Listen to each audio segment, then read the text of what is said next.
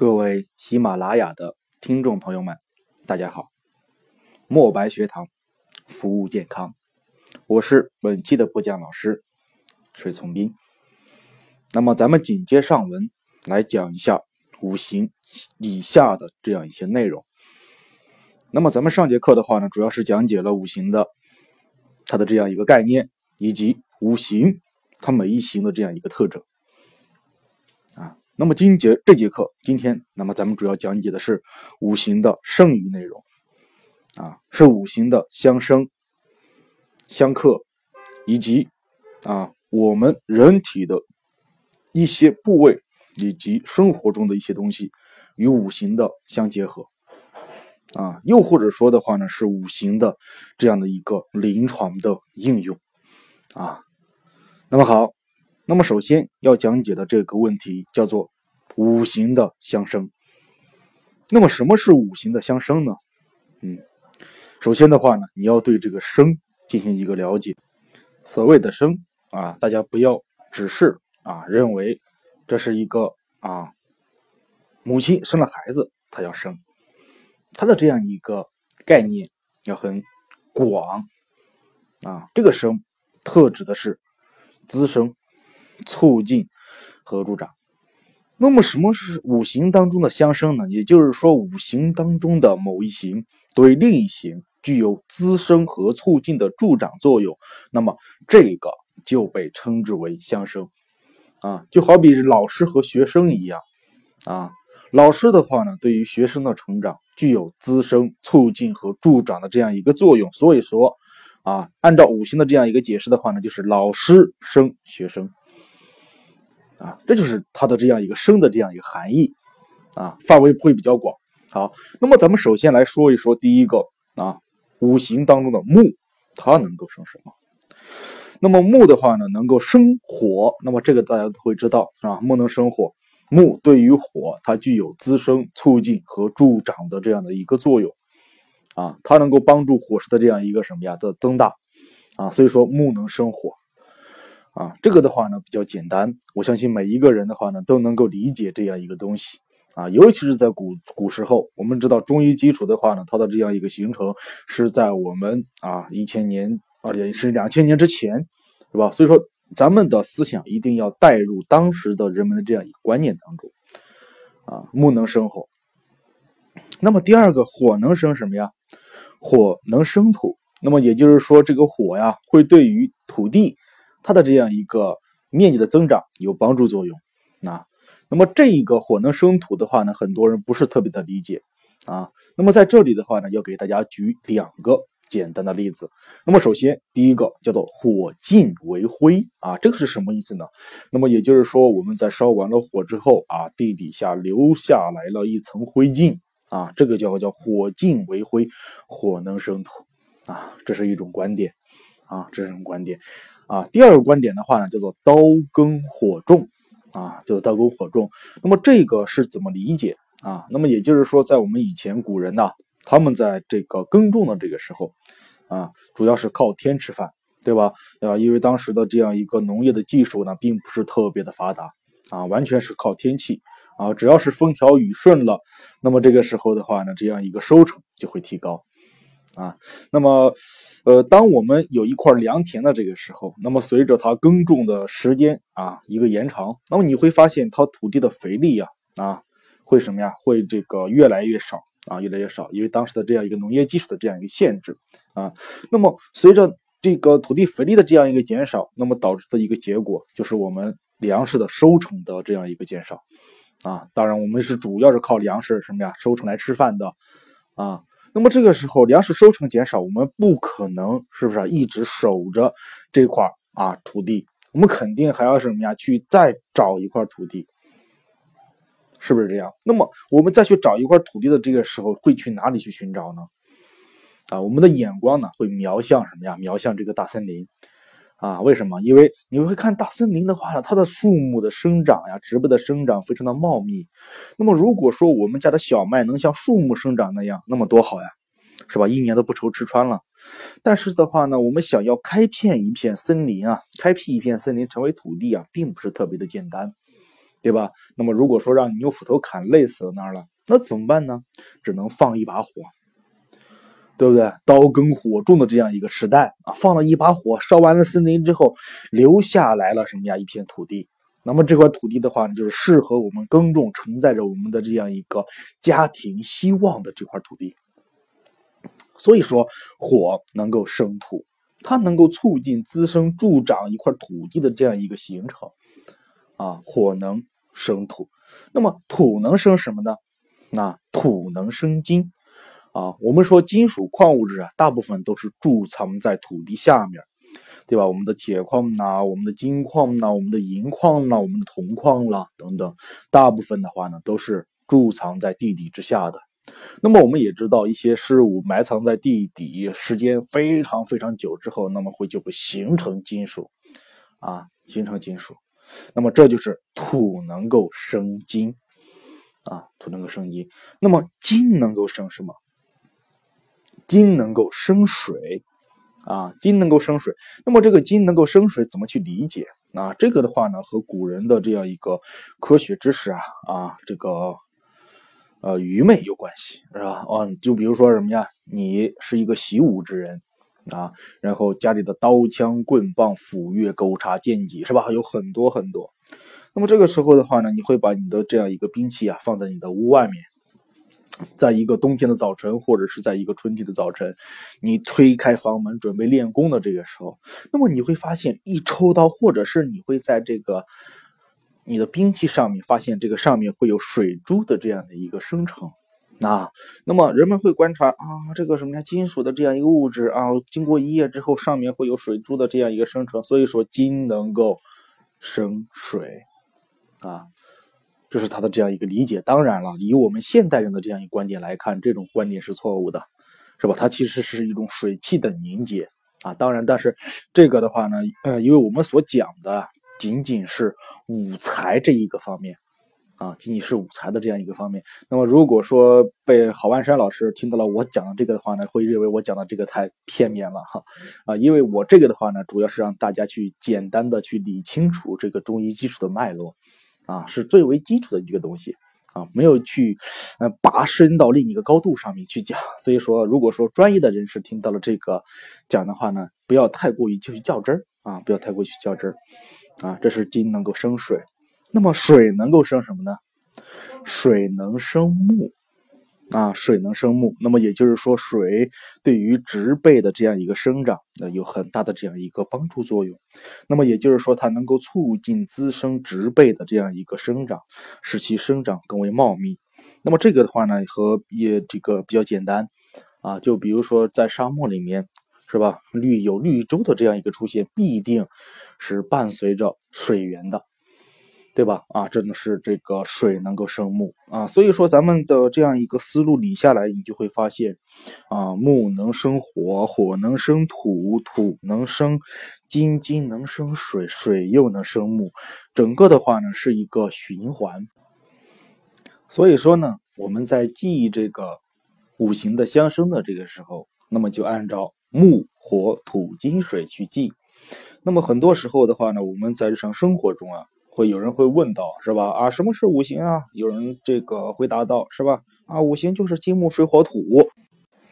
像这样说的人的话呢，他肯定就是没有系统的，嗯，去学过中医基础啊。因为学过中医基础的人都会知道啊，我们在记这个五行的形成顺序的这个时候，就是按照木火土金水去记的啊。这就是五行的这样一个相生啊。那么讲完了五行的相生之后呢？那咱们再来说一说什么是五行的相克啊？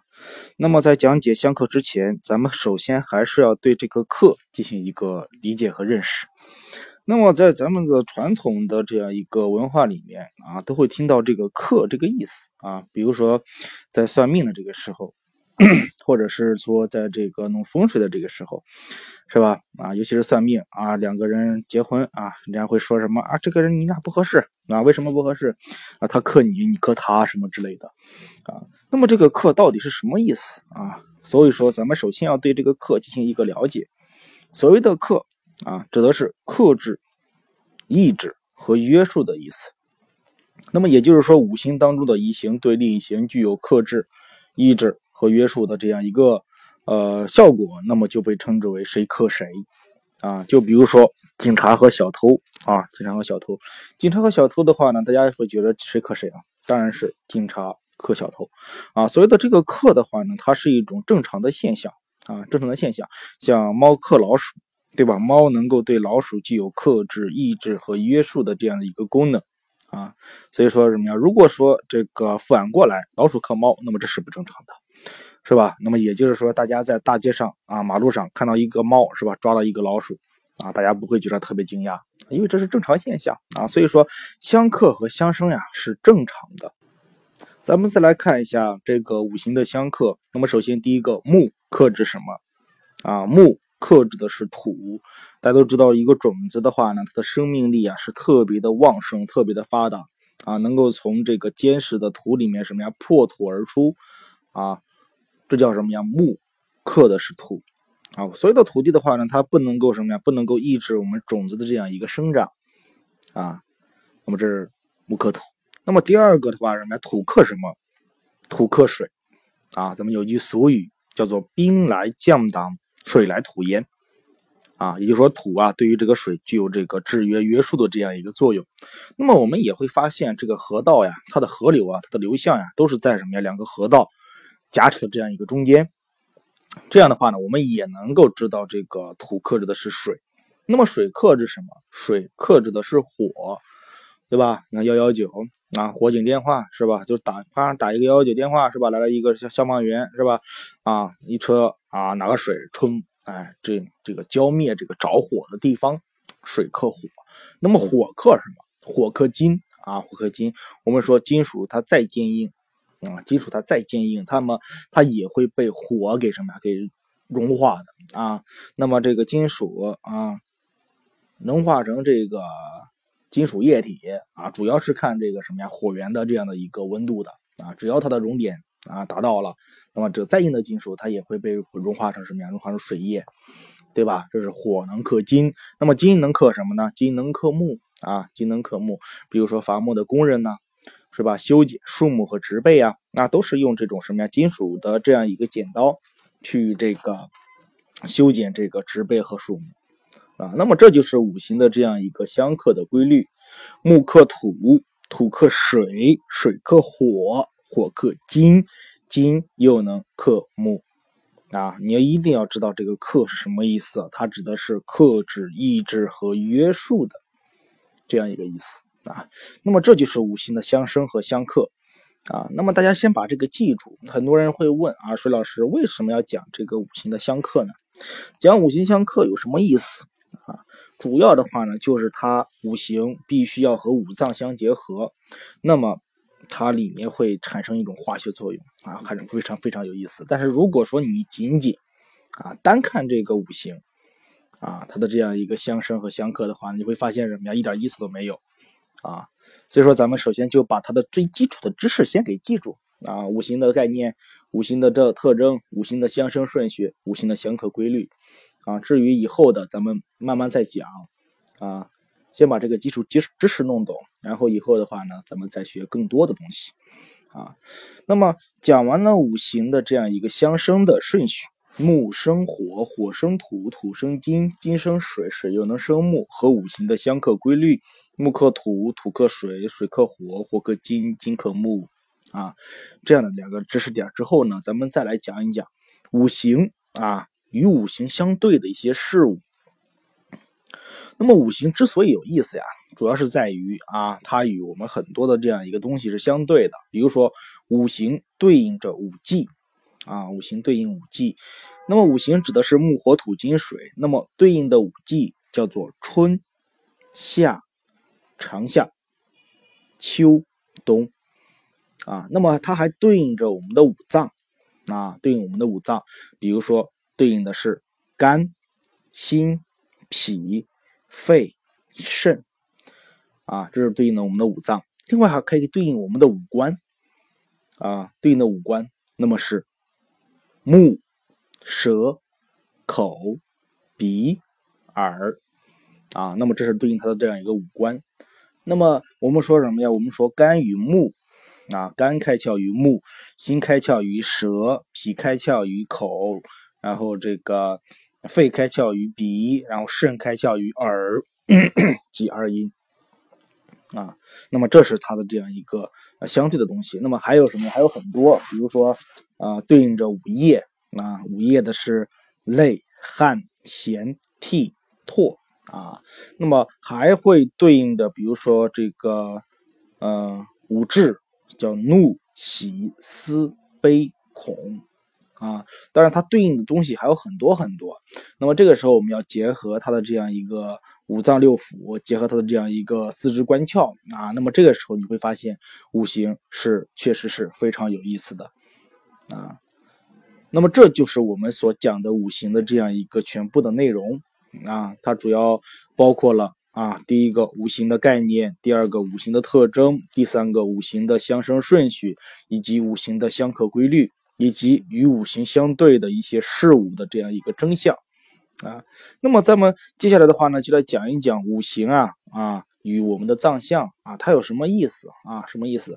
比如说咱们上节课所讲的五行之木啊，五行之木的话呢，它的特点呢？是什么？它的特点是生发、调达以及舒畅。那么它与我们的肝脏呀是密切相对的，是相结合相对的啊。因为我们说五五行对应的这样一个五脏，五行是木，那么五脏就是肝啊。肝与木是相对的。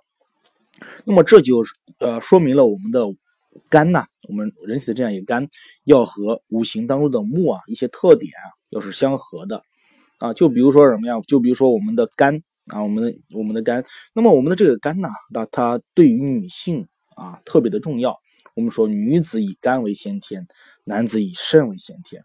那么所以说女性啊，想要自己的这样一个肝的功能啊正常啊，它的功能正常，那么必须要保证一个舒畅的心情。那么为什么女性啊，她什么呀，在中医的这样一个看来是吧？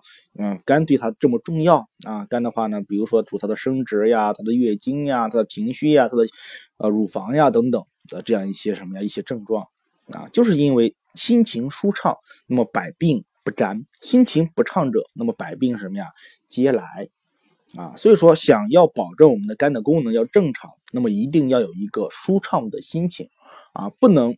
特别的这样一个忧愁啊，思虑太过，或者是特别的生气啊、易怒啊这些东西，这些不良的情绪啊，会导致我们肝的这样一个功能啊，不是特别的正常啊，不能发挥它的这样一个功能的正常。那么也就是说啊，一个树木啊，或者一个小草呀，你不能去压制它的生长啊。我们有一个成语叫做“赌不如疏”，啊，这“赌不如疏”啊，或者说我们一些事情啊啊，尽量的说开。啊，不要什么呀，一味的去捂盖子把它压起来啊。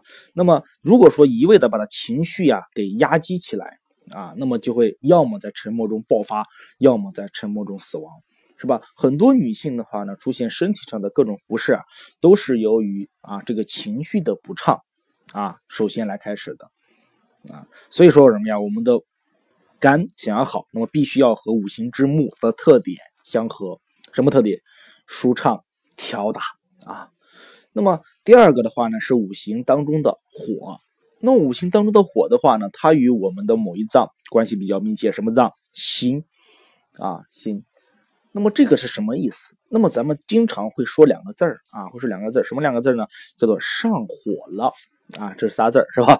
啊，就是上火。那么很多人说什么呀？哎呀，我的上火了啊。那么你上火，你的表现是什么？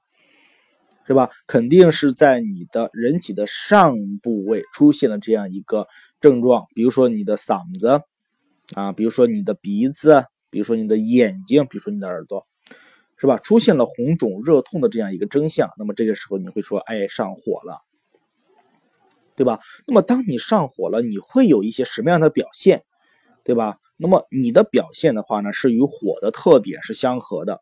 大家可以想象一下啊，火的特点是什么？火的特点是明亮、温热以及升腾，对不对啊？所以说，当你上火了的这个时候，你的面色怎么样？好多人的面色红赤、红彤彤的，是吧？另外的话呢，这个上火的话呢，比如说脸上出现了一些痘痘啊、痤疮呀，对吧？那么你会发现一下这个什么呀部位的温度啊，要稍较呃这个稍微啊啊较较这个周围的皮肤啊温度要高一些啊。另外的话呢，就是一个什么，就是一个升腾啊，也就是说上火的部位啊，多是这个人体的上部。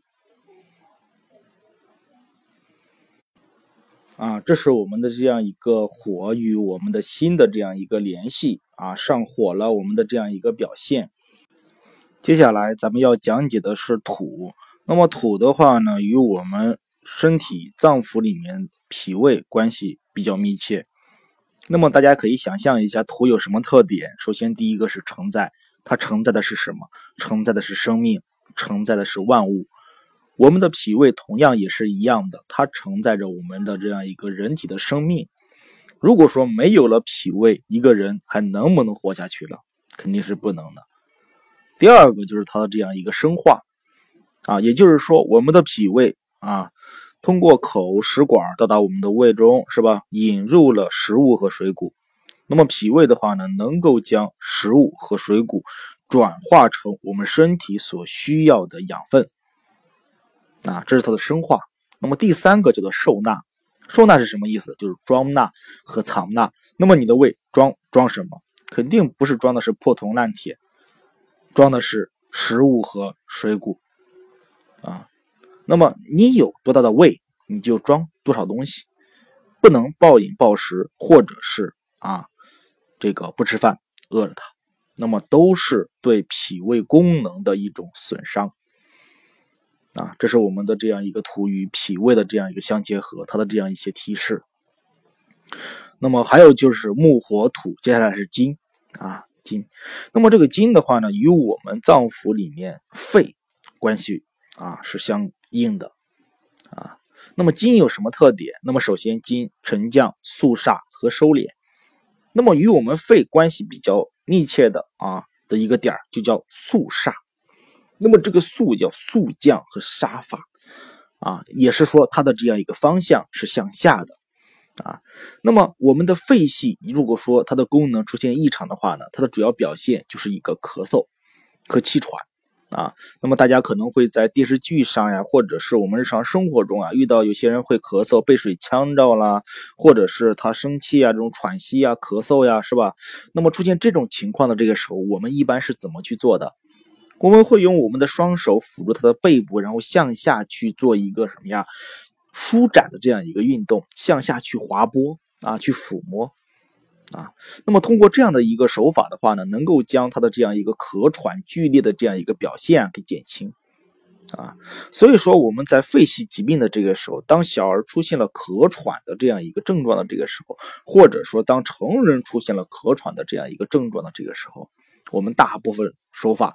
都是向下的，向下去速降，因为这与筋的这样一个特点啊是相合的啊。比如说在小儿推拿当中啊，那么它的手法，比如说分八道、分推肩胛骨、下推膻周等等，以及弓形搓背啊等等。那么这个时候，这一针对于肺系的疾病，手法多是向下的啊。这是我们的筋。